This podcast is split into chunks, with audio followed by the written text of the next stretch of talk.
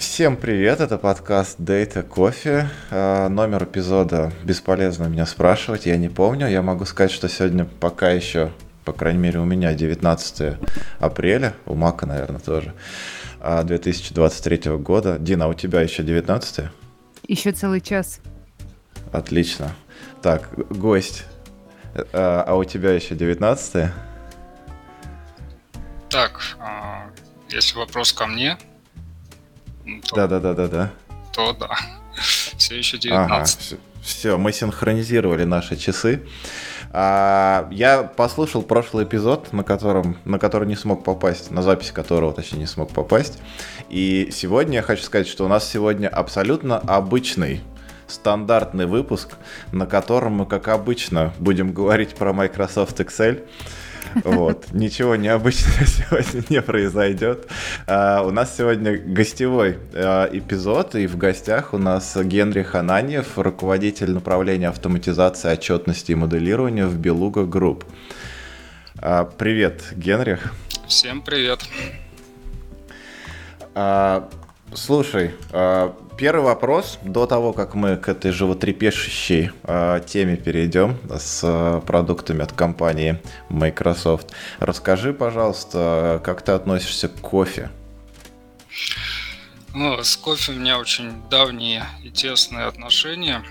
У нас в компании на каждом этаже расположены большие комфортные кухни с большими серьезными кофемашинами зерновыми. Вот. А, причем количество подходов туда не ограничено, так что надо быть аккуратным к концу рабочего дня особенно. Вот. Хочу сказать даже больше. Вот э, компания даже перед тем, как контрактоваться на закупку кофе на год, э, собирала кофемашины в ряд э, в одной из кухонь. От каждой кофемашины выкладывался свой пакет, свой сорт зерна кофе.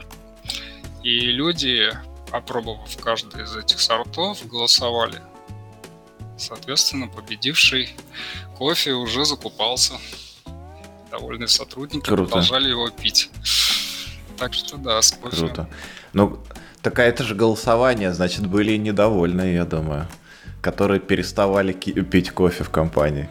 Ну, я думаю, всегда кто-то недоволен но в целом хотя бы кому-то прислушиваются, а тут вообще такое внимание, поэтому мне кажется, это очень круто. Слушай, а ну да, интересно вообще. Такое голосование прикольно. А вот мне интересно, а изменился ли вкус кофе спустя какое-то время? Ну, то есть а, очень часто, когда выбираешь таким образом кофе, нужно выбирать еще и обслуживание аппарата, чтобы его вкус со временем не стал хуже.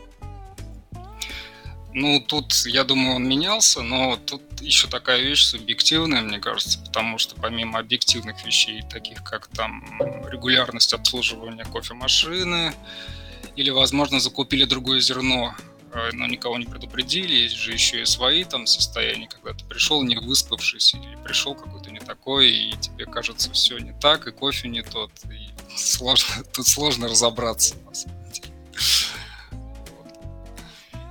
Ну, удовольствие Слушай, расскажи. Же.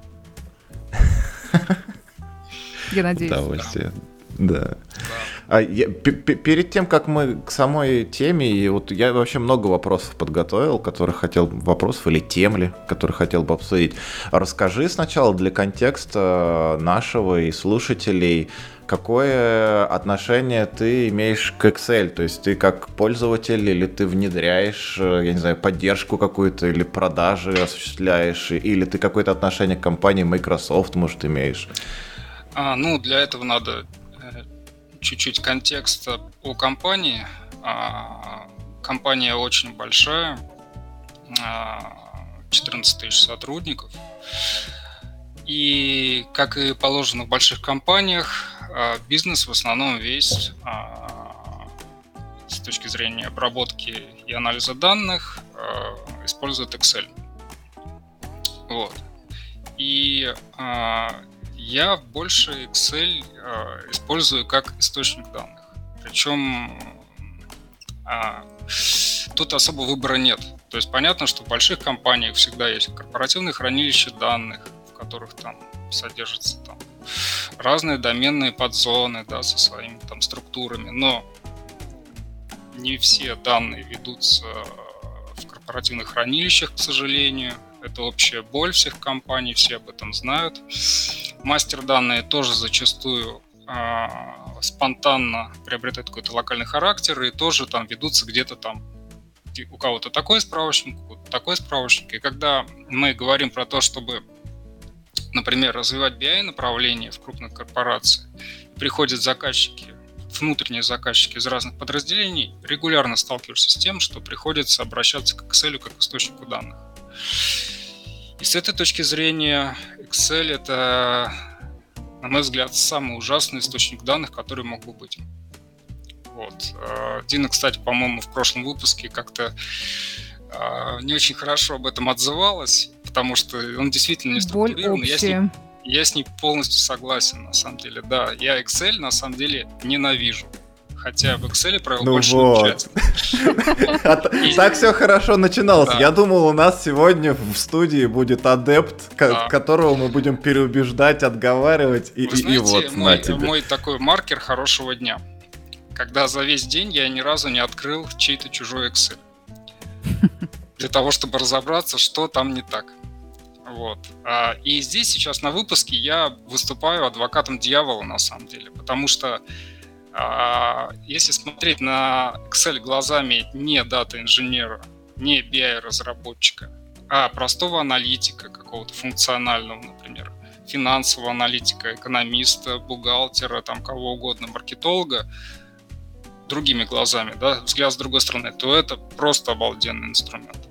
Вот. И, собственно, сейчас я готов рассказать, а почему э, этот продукт Microsoft до сих пор жив, несмотря на то, что появились там Google документы, да, в облаке, которые должны были, по идее, ну, отжать долю, вытеснить, тем более, что, собственно, за этот функционал платить не надо если сравнивать с Microsoft. Но при этом Microsoft мало того, что удерживает свою долю на рынке, так еще и продолжает ее наращивать. Как раз наращивать по той самой причине, что а, функциональность Excel намного выше. Вот. А давай перед тем, как ты начнешь углубляться в эту область и именно все доводы в пользу Excel, э, значит, э, приводить сейчас, я небольшую хочу историю рассказать. Несколько дней назад я наткнулся на одном из сайтов, э, сейчас я вспомню, что это был, Apple Insider, по-моему, на ссылку или на статью о распродаже пакета Microsoft Office 2021 там по довольно дешевой цене. И я, у меня давно очень не было Excel, я решил, что ладно, надо купить, э, установить, пусть будет. Вещь иногда бывает нужда. Ну так вот, э, зная, что ты собираешься прийти к нам в гости и рассказать про Excel, я решил сделать небольшой эксперимент. А именно, я открыл Excel, и вы не поверите, там, я не знаю, смотрел кто-либо когда-либо на это или нет, но там есть, значит, в шаблонах, в самых первых, которые после установки появляются, шаблон э, типа learning, то есть для обучения работе с Excel. И я подумал, вот я человек, да, представил э, себя человеком, который вообще не знаком с этим инструментом никак, никогда его ни разу не запускал, вот я хочу ему научиться. И, значит, на первой же странице или на второй в этом, э, значит, шаблоне я наткнулся на какую-то ошибку в примерах. Э, то есть они говорят, напишите вот такую формулу, эта формула не работает. То есть, возможно, это с какими-то региональными настройками связано, или из-за того, что этот Excel для macOS, а шаблон был для Windows, не знаю. А, дальше, где-то на третьей или на четвертой странице, начались дикие формулы а, со ссылками там на 4-5 ячеек, а, с несколькими, э, значит, формулами, формулами внутри одного выражения. И я к чему это все веду? Вот то, что я увидел, да, вот я представил себя на месте человека, который вот только-только открыл и начал знакомиться с этим инструментом. Это абсолютно не выглядит чем-то простым, легким, удобным и быстрым в освоении. Почему все-таки этот инструмент настолько популярный? Это вот наследие какое-то? Или вот как ты начал говорить, что он богатый функционалом инструмент, и это позволяет ему как бы быть а, все время объясню. на волне? Если брать полностью, полный функционал Excel за 100%, то там правило Паретта, да, наверное, тоже здесь можно применить. 80% людей используют всего 20% его функционала. И даже этих 20% функционала хватает с лихвой для закрытия их задач. Более того, ты пошел на обучающую страницу, и, скорее всего, она была плохо структурирована, плохой был учебный план, потому что у Excel крайне пологая кривая обучения. Она очень не резко возрастает, скажем так, по сравнению там, с чем-то более серьезным для анализа.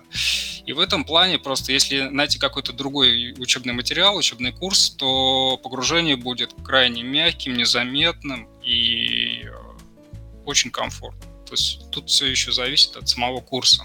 Видимо, ты просто... Ну, ну, бывают разные курсы, совсем неудачные. Вот.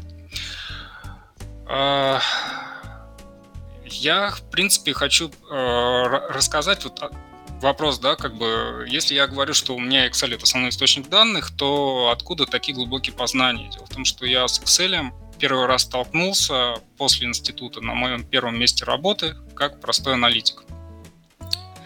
И это был Excel 2003.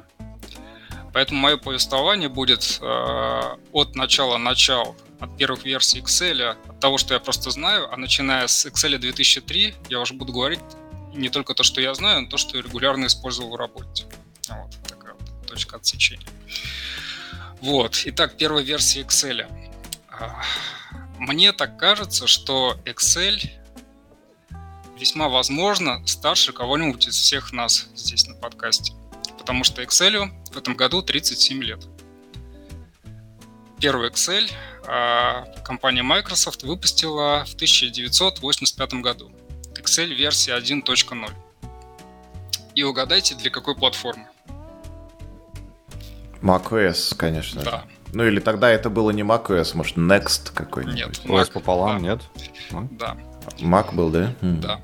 И только спустя два года, а, и эти два года были конкуренции с продуктом Lotus 1, 2, 3, спустя два года, в 1987 году, появился Excel 2.0 для Windows. Вот.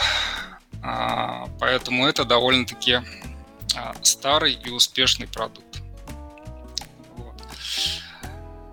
И а, в целом, в принципе, он уже тогда а, начал потихоньку ну, забирать долю у Lotus. Это был его основной конкурент. А, Excel уже в версии 2.0 чем взял? Он взял тем, что, во-первых, там у него была возможность а, изменять шрифты, размер текста, шрифты и, в принципе, хоть какое-то форматирование делать, в отличие от конкурентов. Во-вторых, он уже тогда был более гибким, вот, и, э, в принципе, а, более сбалансированным уже в то время, по сравнению со всеми конкурентами. И устанавливался с двух трехдюймовых дискет. Ну, как и Наверное. все в те времена. Вот у меня, кстати, это есть э, забавная это, э, ссылка на забавную рекламу Excel этих времен. Вот. Б- Если... Стой, была, была реклама Excel? Да, если 85 будет году была реклама. Если Это обязательно надо приложить к Нет, этому ска- там, эпизоду. по-моему, не 85-й, там какие-то уже ранние 90-е года. Я кину ссылку, там прям вот такая ситуация в лифте. Круто. Ситуация в лифте вообще шикарная. Вот. А, Шли годы. 91 год. И в Excel а, Microsoft купила для Excel решение от такой компании Frontline Systems называлась. Она, кстати, до сих пор есть. Эта компания купила а, продукт Solver. А, Solver — это инструмент для оптимизационного моделирования. То есть уже в 91 году у пользователя Excel появилась возможность подключить эту надстройку там, через параметры надстройки. Поиск, э, в русской локализации называется поиск решения. И у пользователей появляется возможность э, нелинейной опти- оптимизации через градиентные методы, а, с- а, модели Simplex оптимизации линейной, а, для целочисленной оптимизации там есть метод э, ветвей и границ, и для нелинейных решений там есть уже эволюционные модели, э, такие как генетические алгоритмы. Я, кстати, всеми пользовался, но ну, за исключением, по-моему, эволюционных методов. То есть, в принципе, в Excel уже тогда, в 91 году, можно было решать оптимизационные задачи, там, причем достаточно сложные. Ну, например, там, я не знаю, там есть ряд поставщиков, есть ряд покупателей, а между ними определенное расстояние, соответственно, стоимость транспортировки. У каждого из поставщиков есть там ограничения по минимальному закупу, по максимальному закупу. У каждого покупателя есть тоже ограничения по цене. А нужно либо максимизировать валовую выручку, либо минимизировать издержки. И это все в 1991 году уже у пользователей было. Вот, э, момент покупки. Ну или там какие-то там, еще классические задачи, там, например, это задача Voyager также решается там. Кстати, а, Frontline Systems я посмотрел, до сих пор жива. А, у нее все отлично, у них есть сайт solar.com.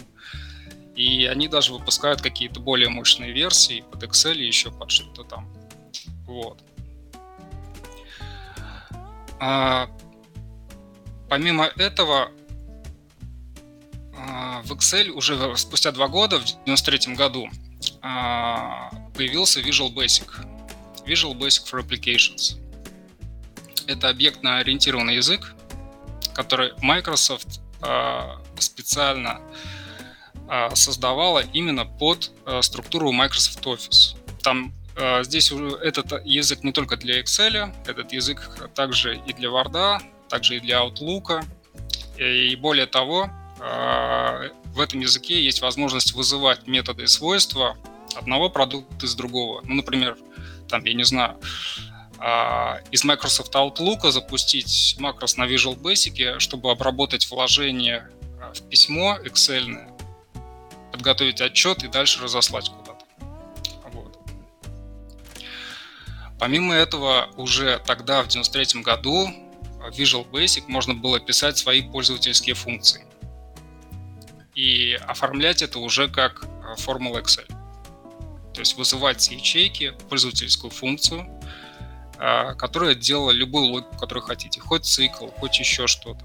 А,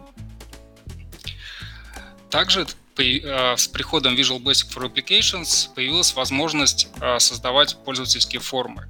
То есть уже появилась возможность создавать интерфейсы. То есть формы ввода каких-то вещей, там, заполнения – выпадающие списки, там, комбо-бокс, чекбокс и прочие вещи, плюс перехват событий. То есть уже тогда, в принципе, система была достаточно ну, развитая. Сейчас, например, это там, есть у нас там, при создании интерфейсов понятие реактивности, а там уже был перехват событий, как прародитель всего этого. Вот, на перехват событий можно было реагировать теми или иными там, вызовами, и, в принципе, уже достаточно сложную логику можно было реализовывать. Кстати, вот с этого момента начал осваивать там разработку интерфейсов, как раз в те вот такие вот времена. Также в 93 году очень немаловажный продукт появился, а, инструмент, вернее, в Excel, это сводные таблицы. Тогда еще зарождал, ну, эта концепция уже зарождалась в 90-х годах. По-моему, у Борланда был а, какой-то продукт, связанный со сводными табличками. Microsoft тоже его внедрила. А, я не знаю, надо ли рассказывать, что такое сводная таблица. Возможно, не все знают. Ну, для слушателей точно можно, наверное, повторить, по крайней мере.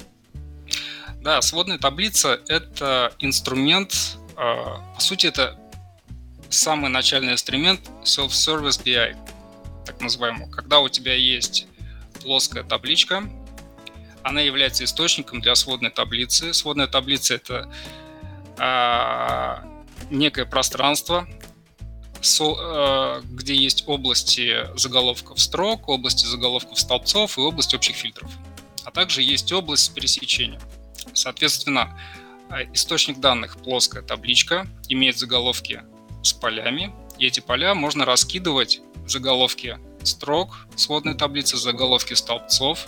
Она автоматически группирует создавая уникальные значения на строках, либо на столбцах, и на пересечениях можно задать какие-то функции агрегации.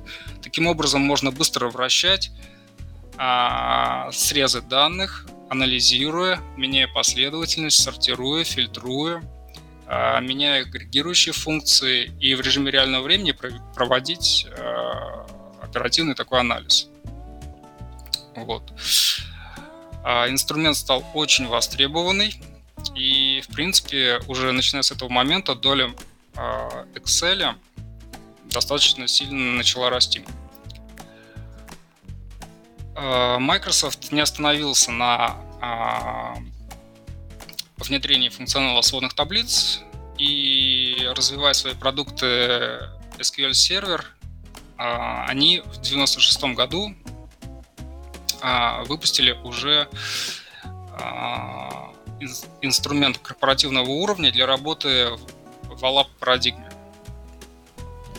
Вот. ALAP парадигма — это Online Analytical Processing.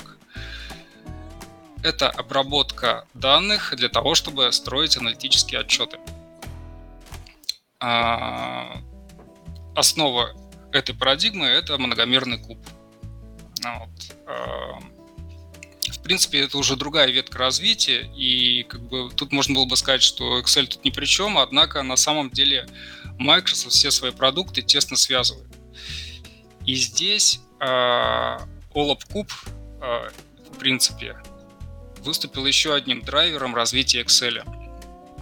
А, дело в том, что уже к тому моменту, 93 год появились сводные таблицы, в 96 году Microsoft уже начала там э, предлагать решения Алап кубов, за три года пользователи уже достаточно хорошо поднаторили с инструментом сводных таблиц. То есть ты прямо на листе Excel можешь вращать. Но была проблема, потому что это все локальная история. А данные к тому моменту росли, увеличивались в объеме. А, все не влезало на лист, оперативная память была достаточно слабой на пользовательских машинах. И а, функционал сводных табличек Excel, по сути, стал фронтендом к тем самым кубам. То есть, а, как технически это было реализовано? А, кубы выполняют инструкции по своему а, языку. На тот момент, вот когда были многомерные кубы, это был MDX язык, Multidimensional Expressions. Вот. А пользователь, когда подключается к кубу через сводную табличку на листе Excel и начинает вращать данные, у него, во-первых, появляются поля в наборе, которые являются, по сути, полями метаданными, метаданных куба. А, функционал и интерфейс абсолютно тот же самый, привычный ему, как он всегда работал со сводными табличками, но теперь, когда он накидывает поля, отправляются те самые MDX запросы на сервер. И здесь а, Microsoft просто получила суперпродукт. Объясню почему и, и до сих пор это суперпродукт. А, есть крупные компании с большим количеством людей, где а, в качестве хранилища используются не решения Microsoft, ну, там, любые, такие там, Postgres, Oracle, еще что-то, еще что-то, да. А, там хранятся корпоративные данные. Я это рассказываю не просто фантазии из реальности, просто общение там с аналитиками из других компаний. У них есть специальные аналитики на SQL, которые, получая каждый день просто очереди этих запросов на анализ, перекладывают это в SQL и отправляют эти плоские таблички или сразу создают сводные и отправляют пользователю. Вот. Но это, конечно, работа странненькая. А если, а если держаться стека Microsoft, то, в принципе, уже а, вот эти самые SQL-аналитики не нужны. То есть у нас, например, у нас много разных кубов в компании, и там 500-600 человек для куба это вполне нормально. Вот. Поэтому тут закрывается очень большой блок. А можно я тут а, остановлю тебя на секунду? Я вот перед этим задал вопрос по поводу того, почему, несмотря на сложность, Э, этот инструмент э, так распространен и популярен. Понятно, что исторически он, ну, э, был практически без конкурентов, потом там какие-то были конкуренты, он их сместил, добавлял новую функциональность. Но вот сегодня, при этом он популярен, но популярен, на мой взгляд. Я, возможно, как бы у меня какая-то субъективная, конечно же, оценка и взгляд на мир. Но по моему мнению, по моему мнению э, Excel все-таки популярен среди аналитиков, конечных пользователей, потребителей информации. А вот весь тот функционал, безусловно, мощный и разнообразный, который встроен и для визуализации, для обработки данных, для там даже ETL, да, в какой-то степени, взять э, вложение из письма, там, преобразовать, трансформировать данные, куда-то отправить. Вот это не особо часть популярна, ну, из того, что я вижу или видел.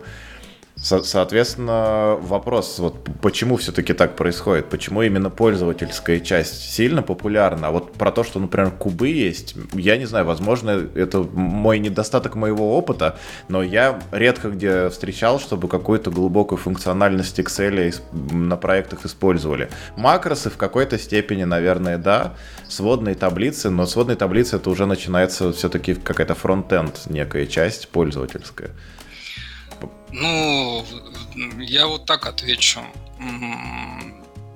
Не стоит думать, на самом деле, что глубокие познания Excel, они, ну, как бы, тут на самом деле двоякая история. А если пользователь только начинает знакомиться с Excel, что он встречает в первую очередь? Парадигму простых формул, парадигму ссылок на другие листы, и, возможно, а, какие-то фильтры, то есть выпадающим списком. Но, а, как я уже говорил, кривая обучения Excel, она очень пологая и незаметная. То есть ты осваиваешь функционал, а за две недели можно продвинуться там ну, на несколько порядков больше по глубине данных, при этом даже этого не заметить. У нас сейчас вполне нормальная ситуация, когда менеджеры по продажам а, могут ну, в Excel делать достаточно хорошие там графики, вставлять их в презентации. Вот, поэтому а, все-таки там, если человек с Excel работает хотя бы год, там уровень уже, в принципе, достаточно нормальный для того, чтобы покрывать почти все его задачи. Вот. И сводная таблица здесь не исключение. Даже если ты не хочешь работать со сводными таблицами, но ты же не в изолированной среде, получается, у тебя есть коллеги, они обмениваются файлами, почтой или еще чем-то. Они рассказывают про то, что вот есть такая вещь, такой доступ а, к таким-то кубам. И потребность человека, она вынуждает его там а, в любом случае что-то изучать.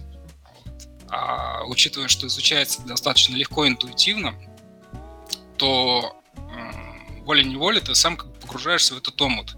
Ну, например, простой пример. Чтобы создать график э, с какими-то минимальными настройками в Excel, ну, не знаю, там какой-нибудь stacked bar chart, например, да, какой-нибудь, нужно, ну, там, кликов 10 а теперь давайте попробуем такой же график создать в каком-нибудь там пайтоновском matplotlib. Да, там, по времени посчитаем, сколько придется кода на это написать. Ну, есть же Power, BI условно, или там, вот. не знаю. А, Power BI, до Power BI мы доберемся, потому что э, Здесь Excel тоже очень Это практически Excel. А, ну, смотри, все-таки Python это другая. Это, Python я бы сравнивал с... Сколько строк кода на Visual Basic нужно, чтобы нарисовать какой-нибудь pie-chart? Да, а, безусловно. А, вот, но... вот это я бы сравнивал с Python. А так, ну вот есть там, я не знаю, базы данных. В них практически во всех есть встроены какие-то а, довольно простые, при этом не спорю, инструменты для визуализации. Есть отдельный класс инструментов, всякие табло, э, суперсет, там что еще бывает, э, которые могут это тоже, ну, меньше, возможно, чем в 10 кликов построить это. И вот здесь, кстати, Воз...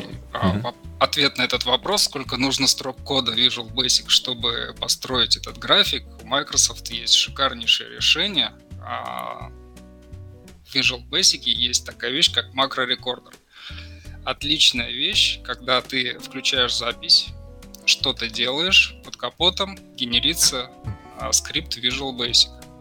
И многие а, там, кто начинал учить Visual Basic, начинали учить его именно так. Когда включали запись, двигались, анализировали. Так, сдвинулся направо, появился офсет. Что за офсет? Начинали там читать справку, аргументы, и понеслась там.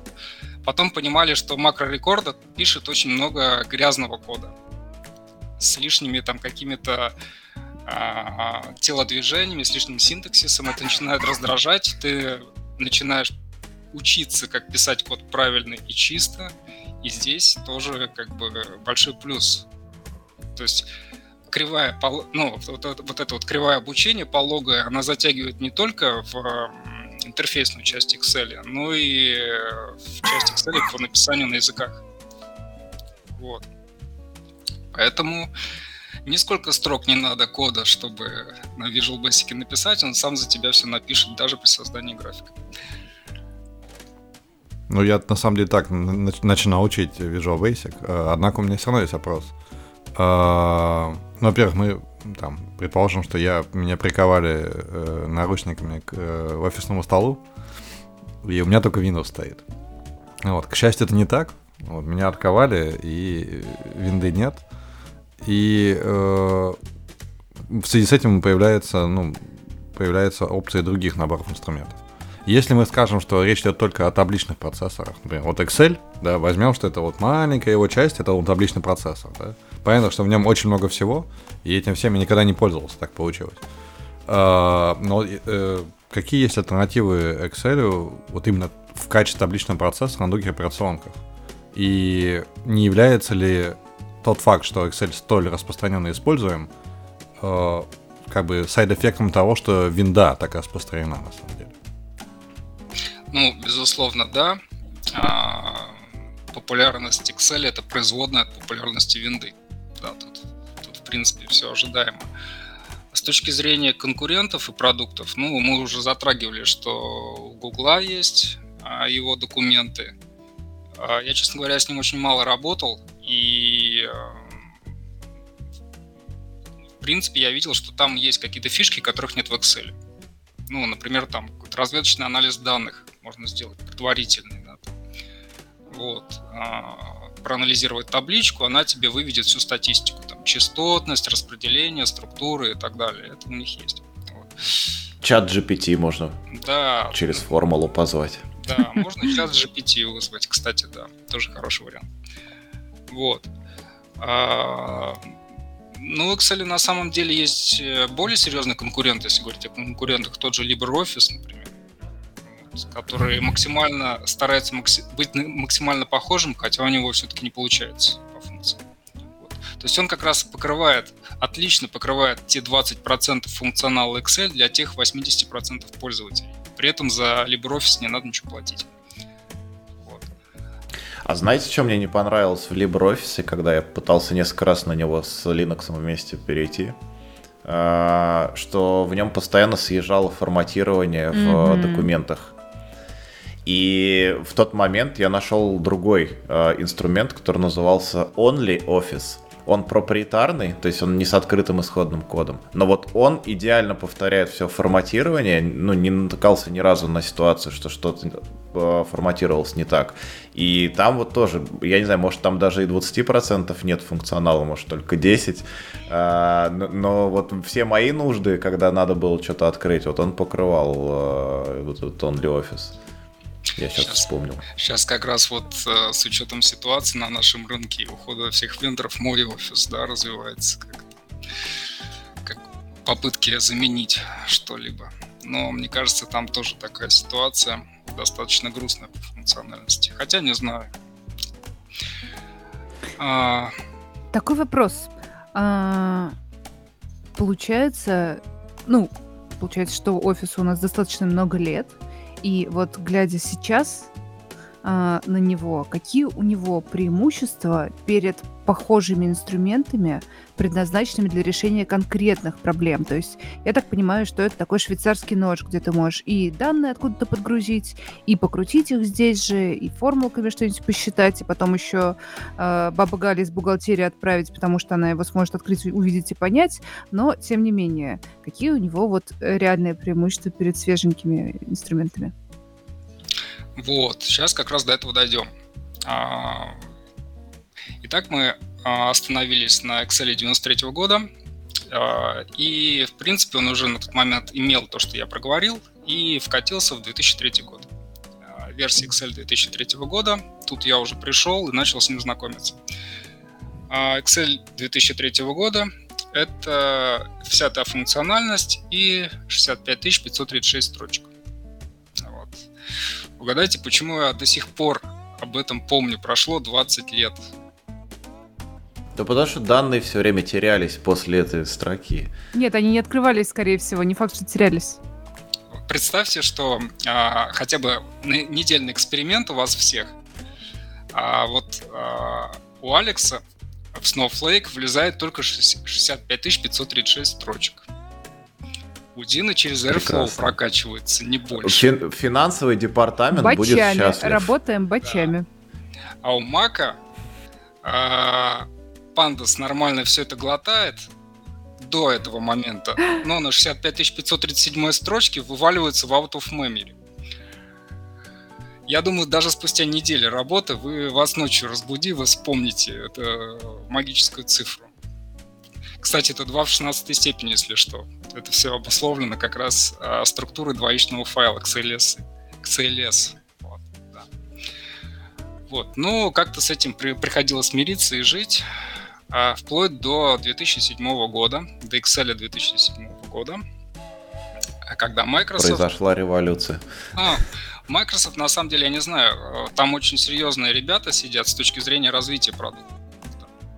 Что они сделали? По сути, они изобрели ленту, да, ну не с точки зрения интерфейса. Понятно, что на тот момент они не были первопроходцами с этой лентой, закладками и прочим.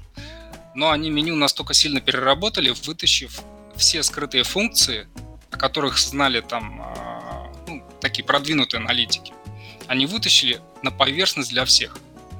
То есть, например, на тот момент я 2003 настолько изучил, что помнил э, огромное количество хоткеев для вызова там э, разных там глубоких функциональностей. Все это появилось на ленте в открытом доступе. И в глазах обычных пользователей произошла эволюция. Они не видели, не знали об этом, а тут красивая, распрекрасная лента с новым дизайном, с кучей каких-то новых вещей, о которых они не догадывались.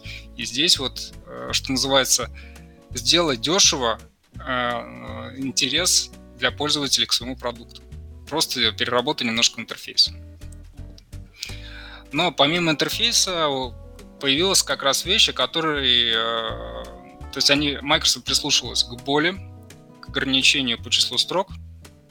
И на этот раз в Excel уже появилось гораздо больше число строчек. 1 миллион 48 тысяч 576 строчек. Вот. А, в принципе, уже Excel начал становиться достаточно серьезным инструментом для работы. Вот. А помимо этого... А, а, ой, извини, а можно я опять влезу? Да. Вот, вот а, я, я просто сейчас слушаю, да, безусловно, миллион строк по сравнению с 60 тысячами, это, ну, наверное, небо и земля. Но опять, если мы говорим про табличное представление данных, но мне сложно представить, что кому-то нужно будет просмотреть глазами там больше, я не знаю, пары тысяч или десяти тысяч, может быть, строк. Ну, то есть даже 60 тысяч выглядит избытком именно для визуального представления. А при этом, если мы говорим про хранение больших массивов данных, кажется, что любой лимит, он в любом случае мешает. Будь то 60 тысяч, будь миллион, все равно ты в какой-то момент, если ты, мы говорим о хранении, наткнешься на это. То, то есть вот что, зачем вот это делать? Это попытка, я не знаю, на мой взгляд, вот как ты, безусловно, с 60 тысячами, наверное, проблем у людей было гораздо больше, потому что все пытались хранить там данные. Но, наверное, и с миллионом тоже появляются проблемы. Может быть, другого характера, что в память не вылезает там или еще что-то. Но, но зачем вот это все? А, к сожалению, работа а, аналитиков часто не замыкается только на хранилище данных и на какие-то централизованные источники. Часто получается так, что простому там менеджеру, логисту, еще кому-то на местах необходимо выгрузить там из своей учетной системы 1С а, какую-то портянку, а, там, условно, на 150 тысяч записей. Вот. Обогатить ее какими-то двумя-тремя дополнительными атрибутами. Там а, через VPR подтянуть, допустим, какие-то цены, еще что-то, еще что-то.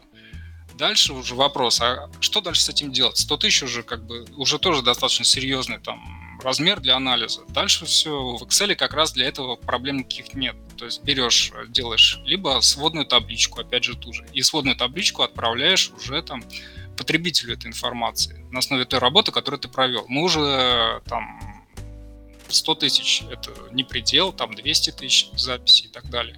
Можно настроить сводные диаграммы, Раз... Ну, а, а если миллион и сто тысяч? Когда ко мне приходят пользователи и говорят, слушай, там, вот у меня не влезает миллион, уже здесь э, ответ только один. Ты что-то делаешь не так и не в том инструменте. Давай-ка мы с тобой... Так вот я же как раз к этому и веду. А вот если пользователь вгружает в Excel 60 тысяч строк, вот по моему мнению он уже что-то делает не так. А, ну, смотри, 60 тысяч строк, допустим, на 10 а, атрибутов – это вполне себе нормальный размер для того, чтобы скормить это сводной таблички и построить там, а, там 3-4 среза и получить уже какие-то инсайты из данных. Это не так много, потому что сводная таблица, как Self-Service BI, это очень мощный инструмент, и э, даже на 200 тысяч записей обычный пользователь может, в принципе, получить очень ценные данные из э, этого датасета. Я как раз с этим не спорю же. Я говорю о том, что непонятно, зачем это выгружать в Excel. А если это все-таки надо выгружать в Excel, то откуда берется вот этот лимит искусственный? Потому что, ну, я не знаю заранее, сколько у меня будет данных. У меня может быть и не миллион, а миллиард, например, строк. И ты тоже, конечно же, скажешь, что, наверное, я что-то делаю не так, если загружаю этот миллиард, пытаюсь загрузить этот миллиард строк в Excel. Так а почему 60 тысяч нормальный объем, ты считаешь? Ну, сводная таблица окей, но почему ее не строить сразу там на подключении к какой-нибудь базе данных?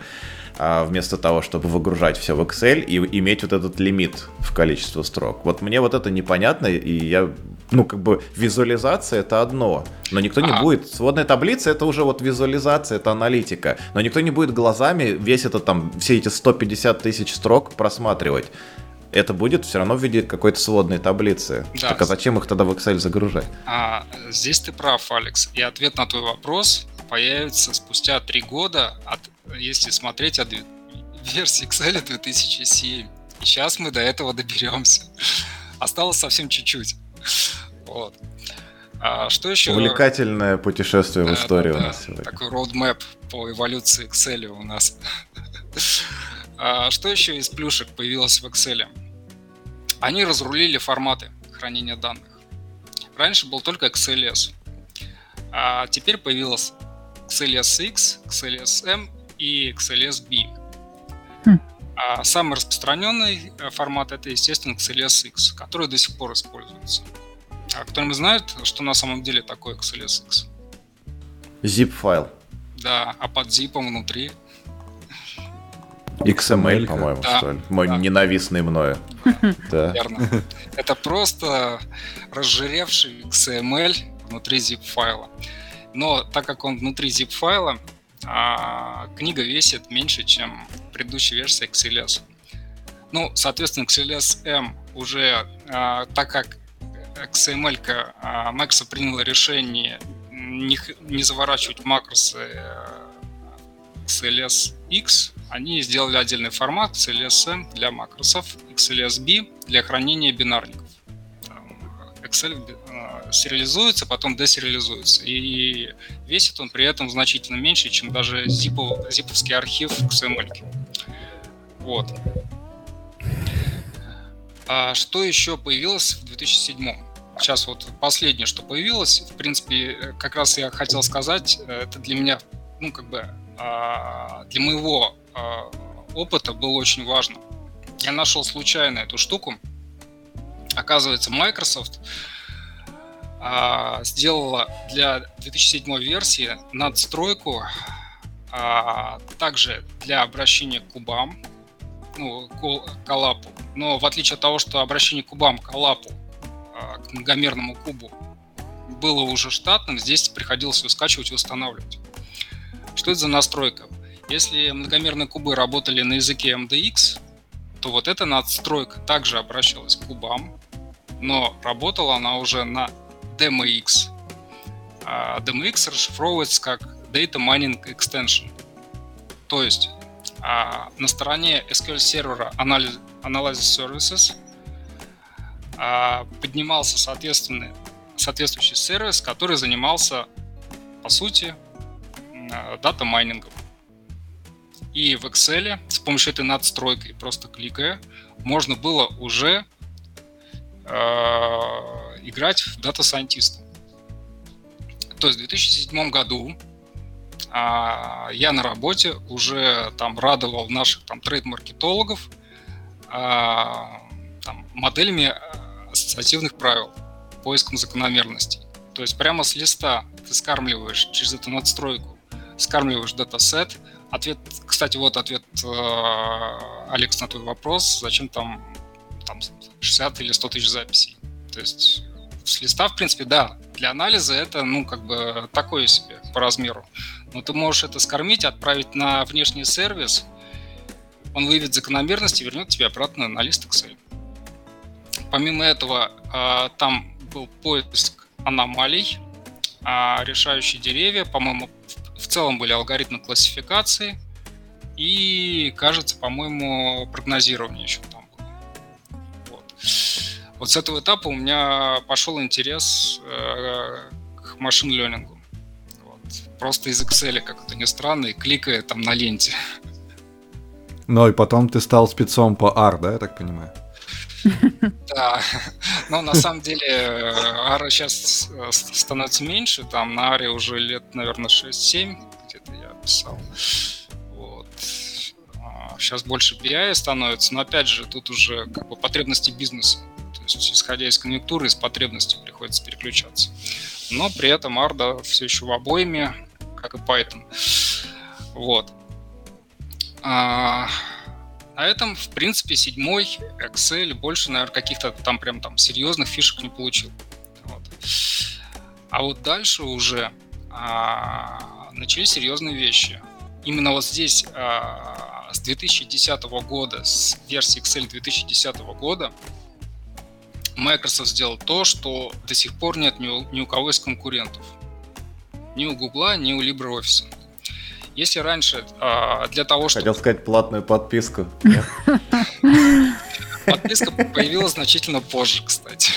Совсем недавно. Ладно, ладно, это шутка была. Вот. Если для того, чтобы делать сложные манипуляции, ETL преобразования в Excel, да, и до сих пор много приходится людям заниматься ETL в Excel. Раньше приходилось писать а, скрипты на Visual Basic, вот, э, какие-то циклы, вложенные, еще что-то, переборы и так далее, то э, в Excel 2010 Microsoft э, сделала для Excel 2010 Microsoft сделал отдельную надстройку под названием Power Query. А эта надстройка устанавливалась отдельно а, сайта Microsoft и позволяла пользователям по кнопке на ленте пробрасываться внутрь редактора. То есть в Excel появлялся внутренний редактор по преобразованию данных.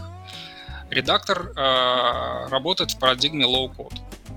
То есть э, пользователь может накликивать мышкой. Что он может накликивать? Под капотом в low-code генерится отдельный э, полноценный э, скрипт на языке M, Mashup.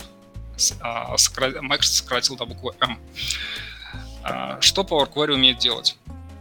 Power Query умеет подключаться к огромному количеству источников, а, начиная от самих себя, от Excel изнутри и снаружи. Снаружи имеется в виду, что он может читать другие Excel, собирать оттуда данные в свой Excel, откуда идет запрос. А, также помимо этого он может парсить сайты, читать CSV, читать XML, обращаться э, к самым топовым базам данных, ну, самым по популярности. Более того, он позволяет автоматизировать э, такие э, очень частые запросы, например, у пользователей, когда выкладывается большое количество Excel-файлов в папку. Вот, то есть можно сослаться на папку. Он, он спросит тебя, покажи мне образец манипуляции по одному из файлов. Ты показываешь, накликиваешь в low-code парадигме то, что нужно сделать с одним из этих файлов. Он это записывает все сам оборачивает в функцию. А дальше эту функцию, э, этой функции скармливает все файлы в папке. Соответственно, как только появляются новые файлы, они автоматически а, преобразуются и а, собираются в единый массив. Также Power Но теперь-то точно можно сказать, что Airflow не нужен. Так там как раз я дальше продолжу. Там много чего интересного есть. Там есть. Там много чего не нужно. А, там а, есть а, до, довольно интересные функции по работе с текстом, то есть можно из текста извлекать какие-то вещи по определенному вхождению между разделителями, после разделителя, перед разделителем пользовательским. Так, таким образом, это пользовательская типа замена. Regex, да, пользовательская замена regex, регуляркам. А, есть а, а, анализ а, данных, похожие на... То есть если даты пришли похожи как даты, но не даты, он, в принципе, ну, например, год пробел, год пробел январь, прямо буквами написано. Можно скормить это Power Query, он проанализирует и преобразует, например, в дату, первое число каждого месяца, либо последнее число этого месяца. То есть ты там можешь наклик, накликать что угодно. А, есть трансформация, то есть из white таблицы в несколько кликов она преобразуется в long таблицу, ну, key value значение. Наоборот, разбор из key value значений преобразуется в white таблицу. А разные, ну, естественно, такие тривиальные вещи, как разделение по столбцам. Например, какой-то текст нужно разделить по столбцам. Или нетривиальные вещи. Например, там, помню кейс, ко мне обратились пользователи, которые сидели вечерами, у них была табличка на 3000 строк. А, там а, в одном из столбцов в ячейках были перечислены люди через точку запятой. Где-то один, где-то два, где-то три, где-то пять. И была задача э, разделить это на э, строки. Один человек, одна строка. И вот они сидели, вырезали. Power Query это делался за, за два клика. То есть только это не разделение по столбцам, а это разделение по строкам. Такой unnest. Вот.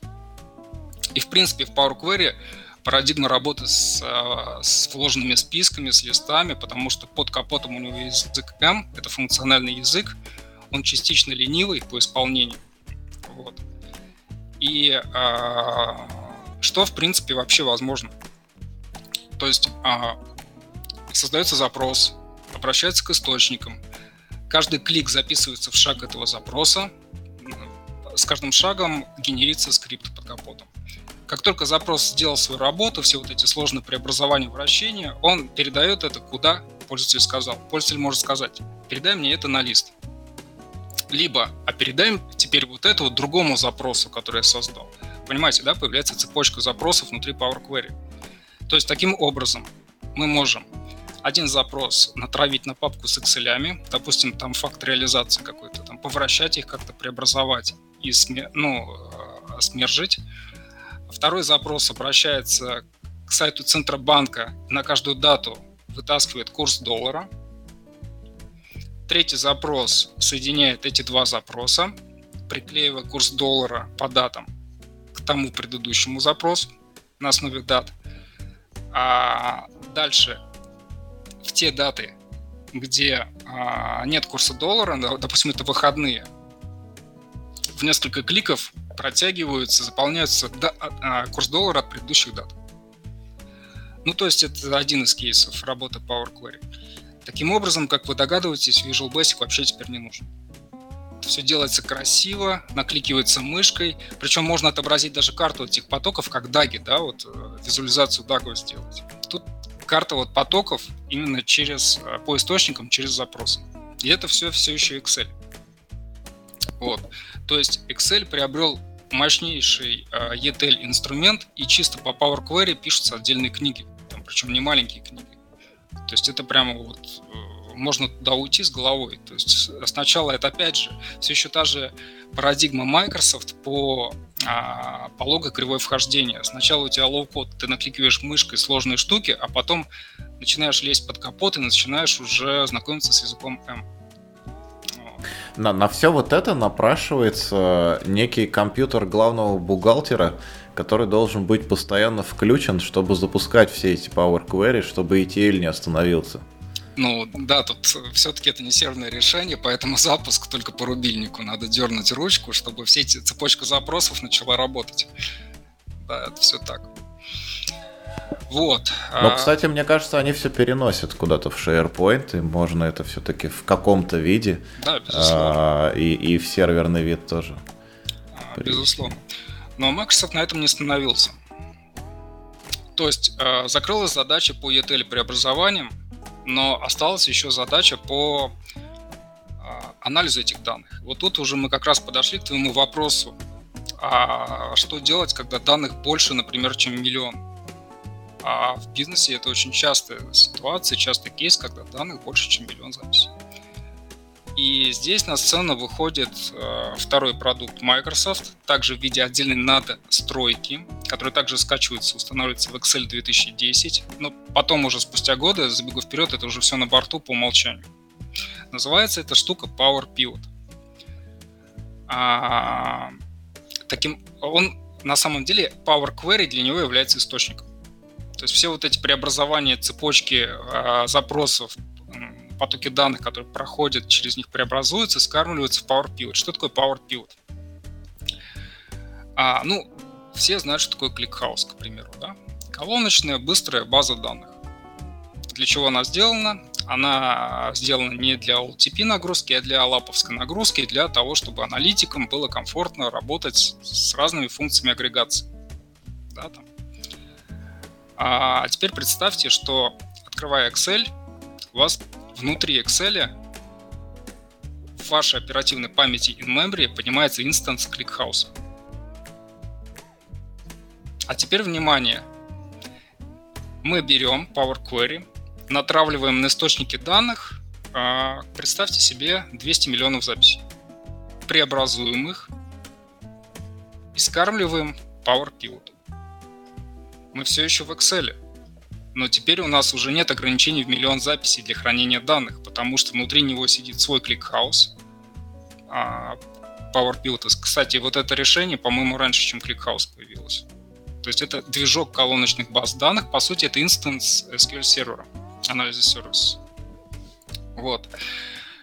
А, что потом дальше с этим делать? Ну окей, закачали. Ну, последний раз мне приходилось 250 миллионов закачивать в Excel то здесь уже ограничение чисто по а памяти хватило памяти, на, ну, на компьютере памяти, пользователя? Да. Нет, э, там была, была проблема передать этот файл.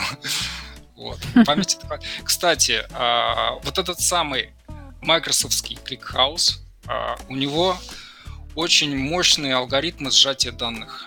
То есть попробуйте, допустим, если у кого-то будет время, взять 10 гига 10 гиговый CSV, скормить его, посмотреть, сколько будет весить Excel-книга. Там э, данные сжимаются просто как-то очень мощно, очень плотно. Э, я вот Погоди, не помню. но Excel книга это же про хранение, это не про представление в памяти. Вот, мы сейчас данных. до этого дойдем. А, про хранение, да, он физически упаковывает и хранит. У него есть отдельный там движок, алгоритм Vertipack у Microsoft, который как раз очень мощно укладывает и хранит эти данные. То есть для каждой колонки выбирается свой алгоритм сжатия, потому что они могут быть и текстовые, и не текстовые и так дальше. И для каждой из колонок он выбирает максимально адаптированные для этого типа данных алгоритм сжатия. Вот. А теперь представьте, что ну, когда мы говорим про анализ э, данных э, запросами через колоночные базы данных, нам вряд ли э, нам хватает одной таблички, да, какой-то большой. Ну, хотя ClickHouse, собственно, сделан для того, чтобы хранить широкие таблицы, где максимальное количество атрибутов будет, да, там. Он все это классно пережевывает, классно сжимает, но при этом все равно необходимо делать какой-то join, даже на колоночных базах данных. Потому что да, есть еще потребность обогатиться на какие-то справочники, еще какие-то, еще какие-то. Поэтому мы пишем какие-то join ы, объединяем по каким-то полям, только потом, допустим, агрегируем для целой для целей аналитики. А теперь представьте, что в Power Pivot, в этом самом ClickHouse е, а, можно сделать, даже не можно, а нужно, это считается хорошей практикой. То есть, да, да там без проблем можно так же, как в ClickHouse е, хранить широкие таблички. Но а, лучшей практик будет, если в, а, в Power Pivot сделать классическую звезду или снежинку. То есть мы через Power Query преобразуем данные, создаем таблицу фактов большую, там сколько хотите, миллион записей, 10 миллионов, 100 миллионов записей. А вокруг нее развешиваем наши справочники. Мы все еще в Excel.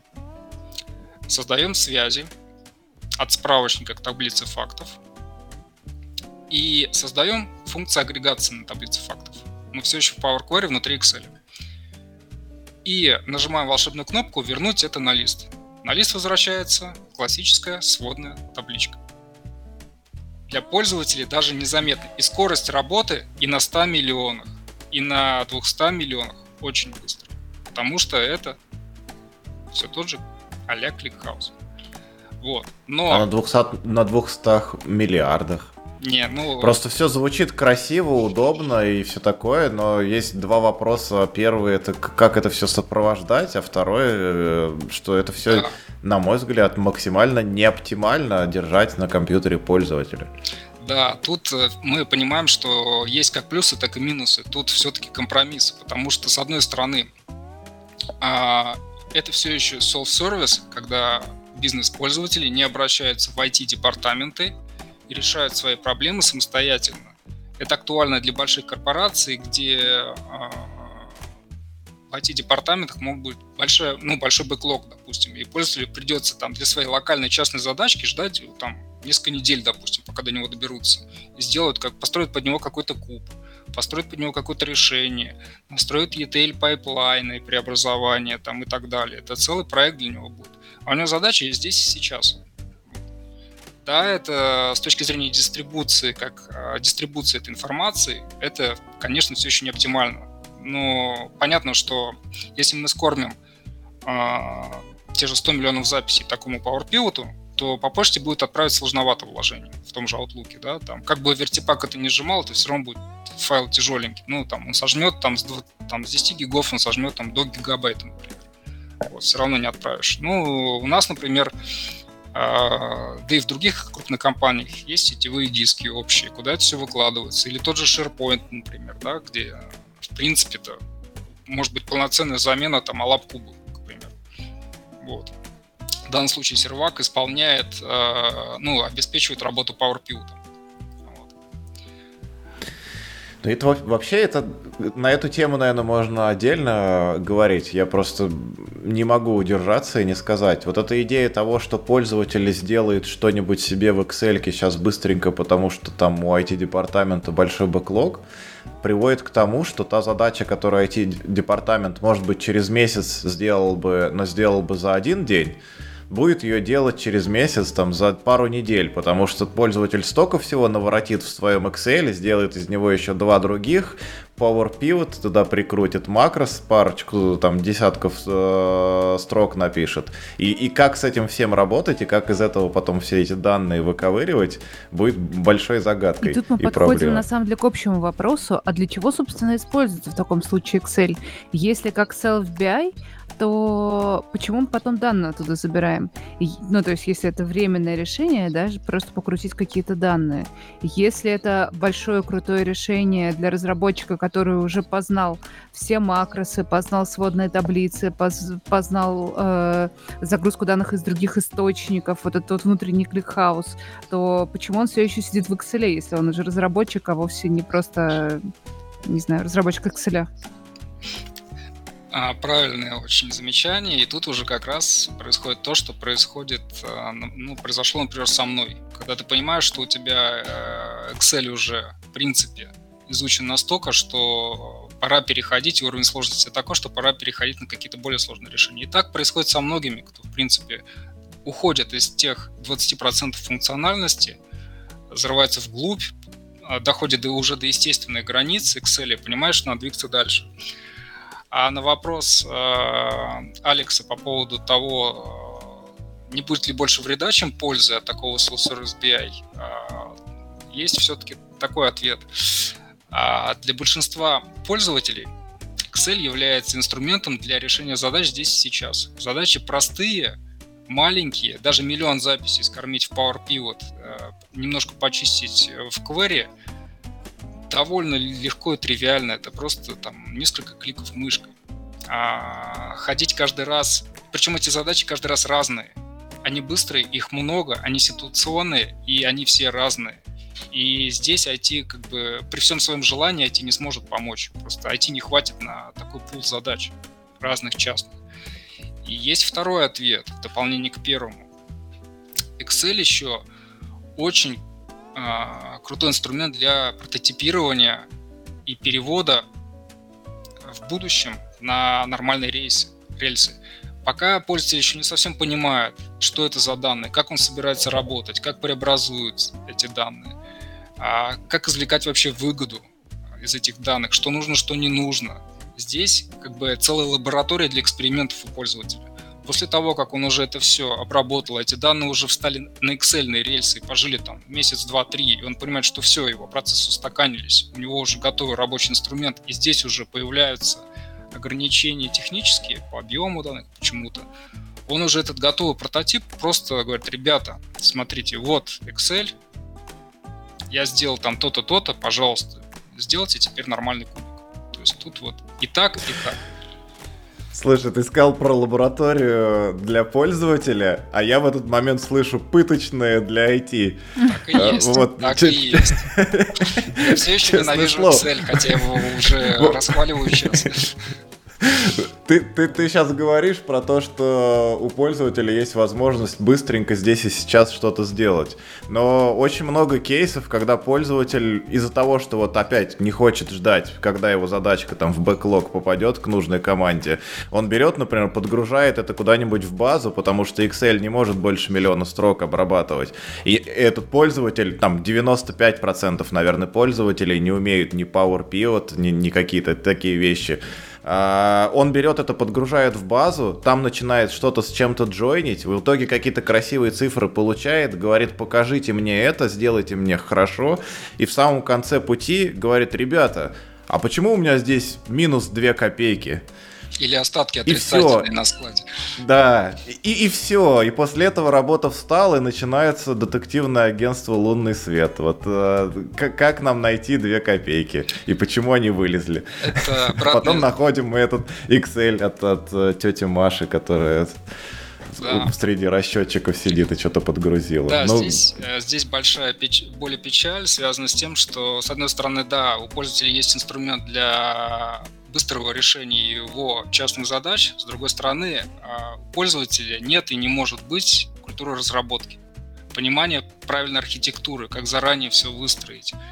А, и да, когда он упирается уже в технические ограничения, связанные, во-первых, с железом на его локальной машине, а во-вторых, связанные с кривой плохой архитектурой, он говорит, вот часто, ребята, возьмите на поддержку берешь это на поддержку, ну, чтобы там перевести в BI или там на SQL сервер. Становится... Не, не, первое, не буду я это брать. И хочется, да, и, иногда хочется плакать просто, потому что ты понимаешь, что разобраться в этом и взять на поддержку, это означает, что с нуля переделать целиком. Вот. Это вот обратная сторона и... медали. Тут, тут, тут ведь с нуля переделать целиком это не так плохо, как разобраться и переделать разобраться в том, что написал человек, который не знает, как там да. программировать, не знает, Я думаю, как структурировать что свои здесь мысли. проходит э, границы между просто дата-инженером, медлом и сеньором, потому что когда ты говоришь э, медлу, вот тебе Excel разберись, он такой, ну ладно.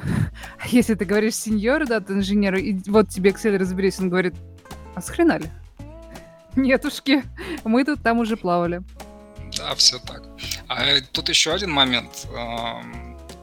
Power Pivot, который мы только что обсуждали, там же э, помимо простых функций агрегации, там сумма, средняя, минимум, максимум,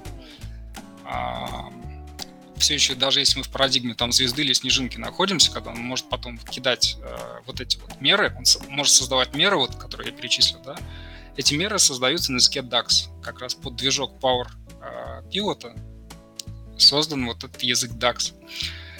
И, как правило, уже на второй день работы пользователя простых сумм агрегации типа сумма, минимум, максимум, средний не хватает, он начинает закапываться внутрь. А DAX — это очень мощный и сложный язык, и вот там пользователь по мере того, как развивается и начинает в DAX что-то делать, там можно нагородить столько всего и ошибиться в таких местах, что потом это вот переписывает прямо боль. Но при этом DAX не является плохим языком. То есть там DAX — это э, язык, который, по сути, может воспроизвести крайне сложную бизнес-логику. И получается, смотрите, у вас есть большое количество записей, у вас есть простая сводная табличка, и у вас есть мера со сложной бизнес-логикой, агрегирующей, нетривиальной, и э, все еще большая скорость работы. Если все сделано правильно с точки зрения архитектуры, то в Excel мы получаем отличнейший сервис для работы пользователя. А даже если мы все еще не замыкаемся на локальных источниках данных, то Power Query может, как я уже говорил, подключаться к разным базам, вплоть там, не знаю, там, ну, все топовые, популярные точно. И у пользователя достаточно на своей сводной табличке, который на самом деле Power Pivot, который на самом деле получает данные с Power Query, который на самом деле обращается к базам данных. Но пользователь просто... всего этого не знает, скорее да, всего. Да, он всего этого не знает, он нажимает правый клик на сводной табличке, нажимает «Обновить». Запускается вся эта магия, и у него свежие данные. То есть раз выстроив нормально для него вот эту модельку и отдав ему, например, через сетевой диск, а, мы об этом пользователе можем просто забыть на какое-то время. Вот он доволен, он счастлив, у него все работает.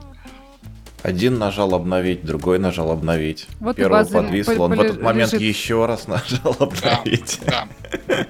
Да, но мы не забываем, Ой, что есть еще серверный Power Pivot. Ведь Microsoft, я, кстати, забыл сказать, а, пару лет назад признала свою же технологию многомерных кубов устаревших.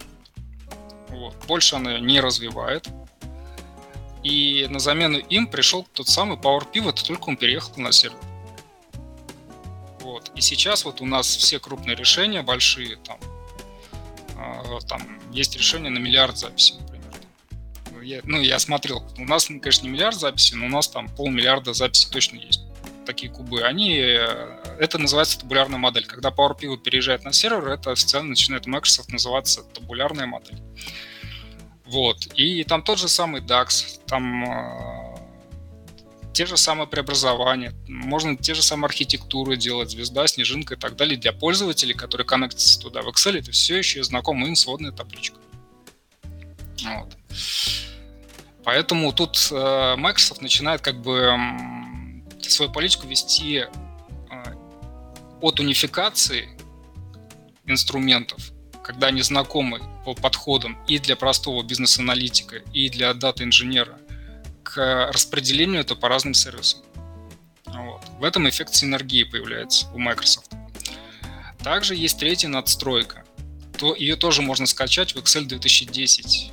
И также у нее первое слово начинается на Power. Это Power View. А, Microsoft подумала, логично, если мы реш... закрыли вопрос внутри Excel с ETL, закрыли вопрос э, с движком базы данных через Power Pivot и сводные таблички, неплохо было бы закрыть вопрос через визуализацию и диаграмму.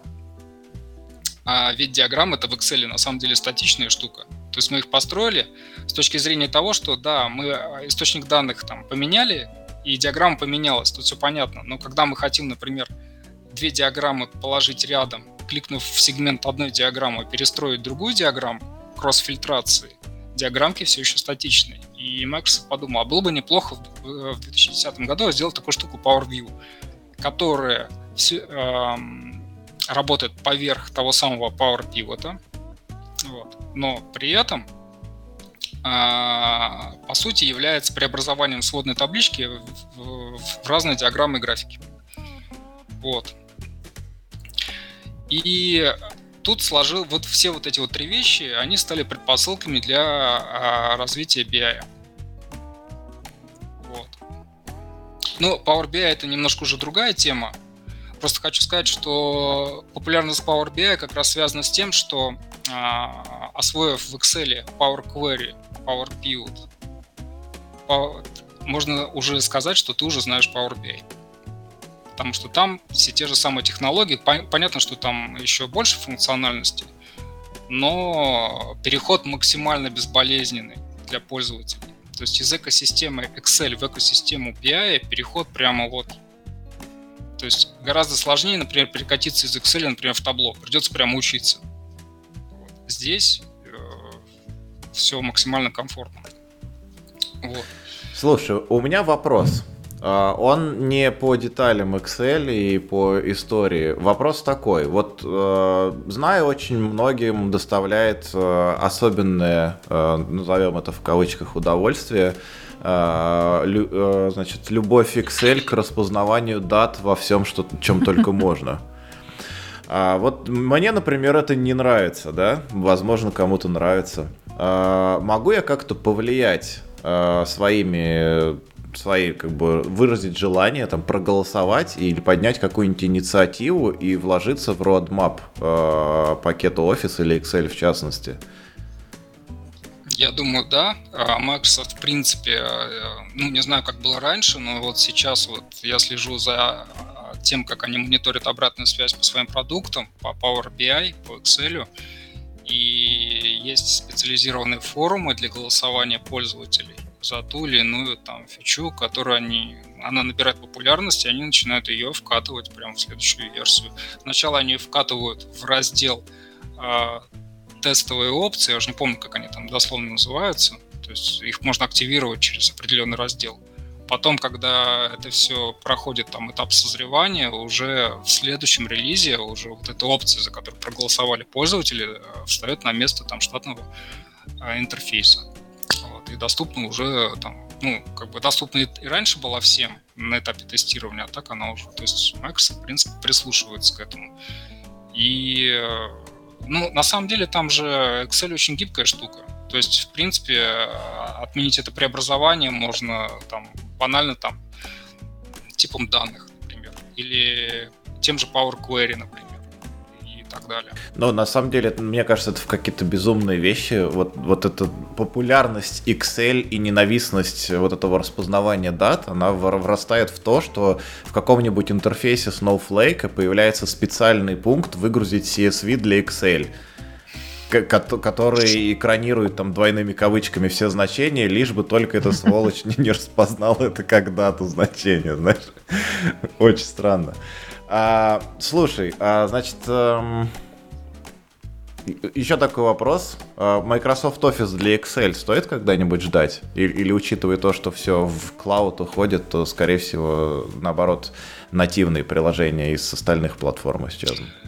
А, ну, я думаю, что все-таки, а, ну, кто его знает, как повернется вообще политика Microsoft в будущем. Ну, сейчас они максимально сфокусированы все-таки на облако. Office 365 и подписка. Вот. А, но, тем не менее, вот последняя версия Excel, по-моему, это 2021 версия. И, Она, да. Да, и здесь э, также очень серьезное нововведение сделала Microsoft.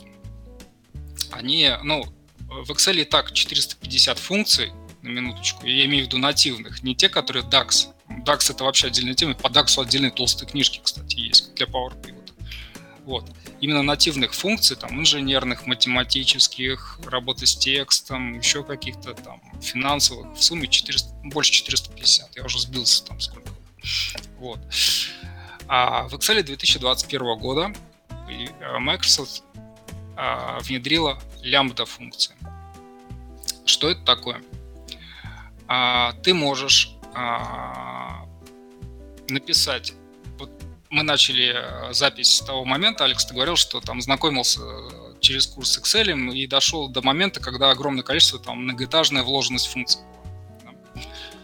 А, в принципе, -то эту логику можно э, довольно сложную прописать. Там если, то, иначе, такие-то функции, иначе такие-то функции, перебор, поиск и так далее. Но а, чтобы потом эту функцию повторить, ее придется либо копировать, либо, либо копировать текст функции, либо копировать ячейку с этой функции, да, куда-то вставить. А, в 2021 году Microsoft сделала лямбда функцию. То есть ты а, декларируешь лямбда функцию, внутри нее помещаешь вот эту вот многоэтажную конструкцию свою. И эту лямбда функцию, этой лямбда функции присваиваешь имя. Причем внутри ты еще можешь использовать оператор let. То есть ты можешь назначать переменным, еще второе э, новшество, появились переменные внутри всего, всего этого.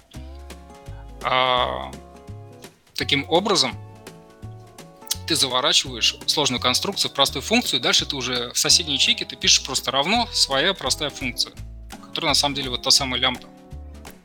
Вот. В чем сила этого подхода теперь?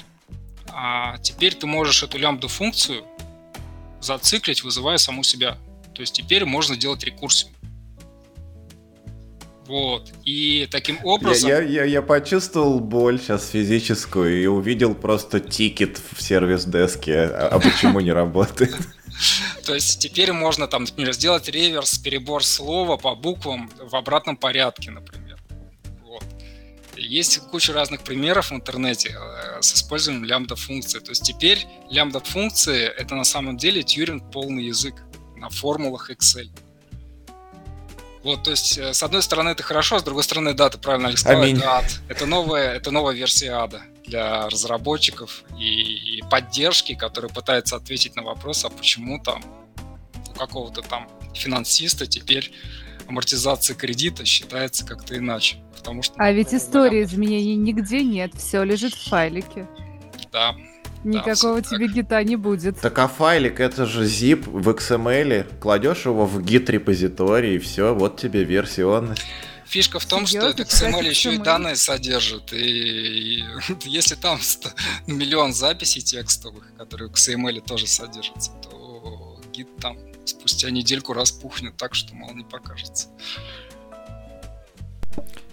У меня вот именно в этой связи Э, ну, вопрос про гид, естественно, был. То есть, наверное, он, он кого в пустоту, да, что делать, ну, копировать, страдать, да.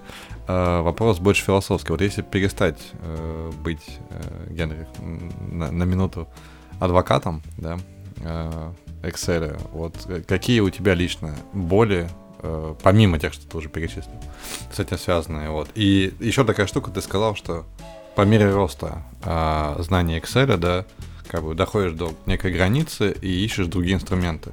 Так мне кажется, мне лично показалось, что наоборот, в какой-то момент хочется, инструменты становятся не проще, о, не сложнее, а проще. То есть проще написать э, функцию на R или на питоне, чем лямбды в Excel, мне так кажется. И хотя бы отладить можно, наверное, нормально. Проще посмотреть логи Postgre, да, и посмотреть, как ее оптимизировать, чем залазить э, в топ, почему там Power Query тормозить начал. Там, ну, то есть у меня такое ощущение, что наоборот, как раз инструменты, которые ну, там, мы, которые обсуждаем, да, как, как дата-инженерия, да, и, и ты про них тоже говоришь, они как будто бы проще, чем это все один большой контейнер. Это как взять один большой миксер, да, на нем тысячу кнопок напихать, и разбираться с ним кажется сложнее, чем с 10 миксерами по 10 кнопок. Вот. Ну, это мое субъективное ощущение. Куда делись остальные 900 кнопок, Макс? Они, они не нужны. Они не нужны. Вот. Нам нужно всего-то. Да, да. Ну, то есть, э, но хочется услышать твое мнение. Вот какие у тебя боли и разделяешь ли ты это мнение? Мнение я разделяю, и есть ответ. Ну, начнем, а, наверное, с боли более стандартная. Мы уже про это говорили, что Excel это для меня источник данных последние там лет 10, а не инструмент для анализа. А, и э, как источник данных риски на каждом шагу.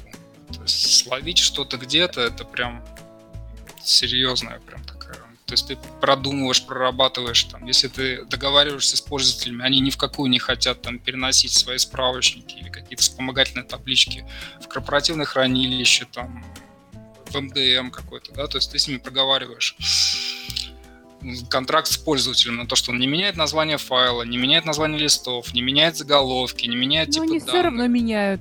Они, они все равно все меняют. Равно я уже на этом обжигался, поэтому я рядышком создаю с этим Excel, источником данных, папочку, называю образец, туда делаю копию этого Excel. И когда падает очередной BI дашборд или какой-то сервис, я понимаю, что источник Excel, я пользователю говорю, я не буду разбираться с твоим Excel. Открывай образец и сравнивай отличия по структуре файла. То есть, э, да, это, наверное, звучит жестоко, но когда таких э, моментов много, а ты один, как бы другого подхода нет. Вот. Есть говорить, ребята, я да. не буду работать с Excel, идите в наше корпоративное хранилище. Это Да. ваша личная библиотечка, с которой мы разбираться не планируем. Я как раз, да, там, Дина прямо это в будущее смотрела. У меня есть точка а, невозврата, когда я э, первый раз общаюсь с нашими внутренними заказчиками, и э, у нас первая сессия по источникам данных. И я понимаю, что Excel там уже боль- э, как источник данных это больше 25% от всех источников данных. Я говорю, ребята, нет, все.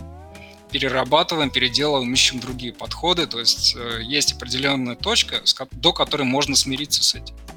Опять же, э, на условном контракте с пользователем, да, о неизменности и сохранности его структур. Вот. Но когда их становится лично для меня больше четверти по источникам данных или по объему данных, то тут уже, да, как бы уже бессмысленная разработка абсолютной автоматизации. Потому что это становится нестабильной, неуправляемой историей. Вот. А что касается второго вопроса Мака, не кажется ли, что вот эта вот эволюция Excel ведет к лишней сложности и проще там э, куда-то переехать на нормальные там более внятные инструменты?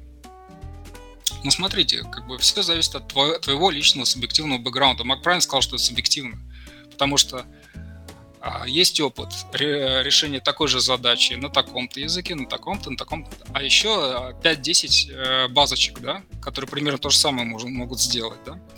А теперь э, там сядем э, в кресло простого пользователя, который кроме Excel ничего не видел. Более того, а, допустим, если мы говорим про Россию, локализованную версию Excel, все формулы на русском. И ему придется изучать, что такое merge, merge, что такое join, что то и прочие все вещи. Здесь он, для него родной любимый VPR-чик, для него все родной любимый, максимум, что нужно, это завернуть все это в лямбда-функцию. Да, фак- э, рефакторить это жесть будет. И узнать слово лямбда, да? Да, но для него это все еще зона комфорта. Люди инертны и в какой-то мере ленивы. То есть мы на самом деле ждем, когда вот эти люди, которые, э, которым сум по-русски проще написать, чем сум по-английски, вымрут, правильно я понимаю? Ну, Какая конечно, жесткая. мне кажется, они переживут нас всех, эти люди, потому что А, пока Я, я, я- я хотел, я, я хотел другого зла добавить. Вы знаете, мне кажется, в Python можно на русском объявлять имена объектов. Как бы... Вообще на всем, на всем при- Unicode, да, можно? Переходите на 1С, Да. если очень хотите. Только, пожалуйста, не трогайте питон. Так, так что, да. Так что эти люди не вымрут, потому что сам Excel за 37 лет так и не вымер. Живет и здравствует и продолжает развиваться. Да вон люди покупают до сих пор его.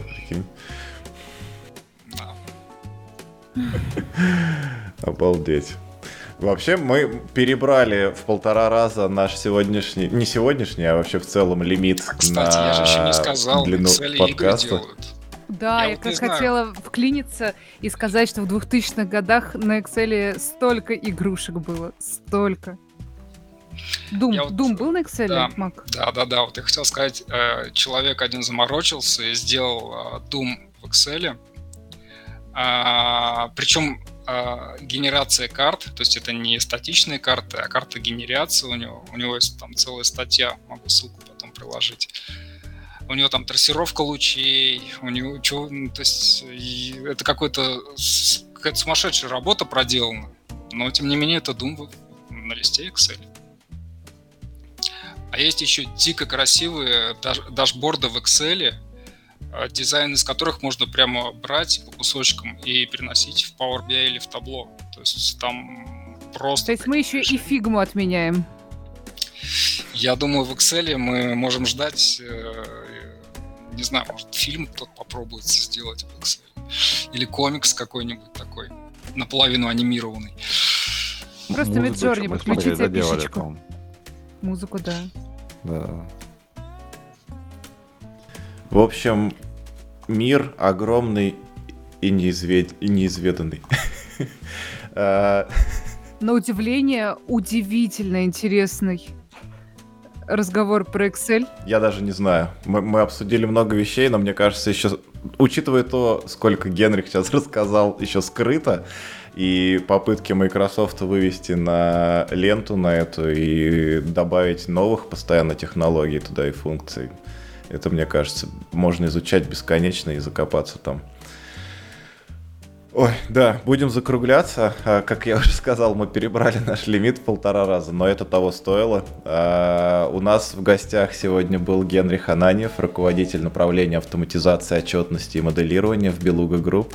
Спасибо большое, что пришел и погрузил нас в эту замечательную историю а, значит, такого продукта, как Microsoft Excel. А вам большое спасибо, что пригласили. Было очень приятно с вами пообщаться. Да, пока-пока. Пока-пока. Пока.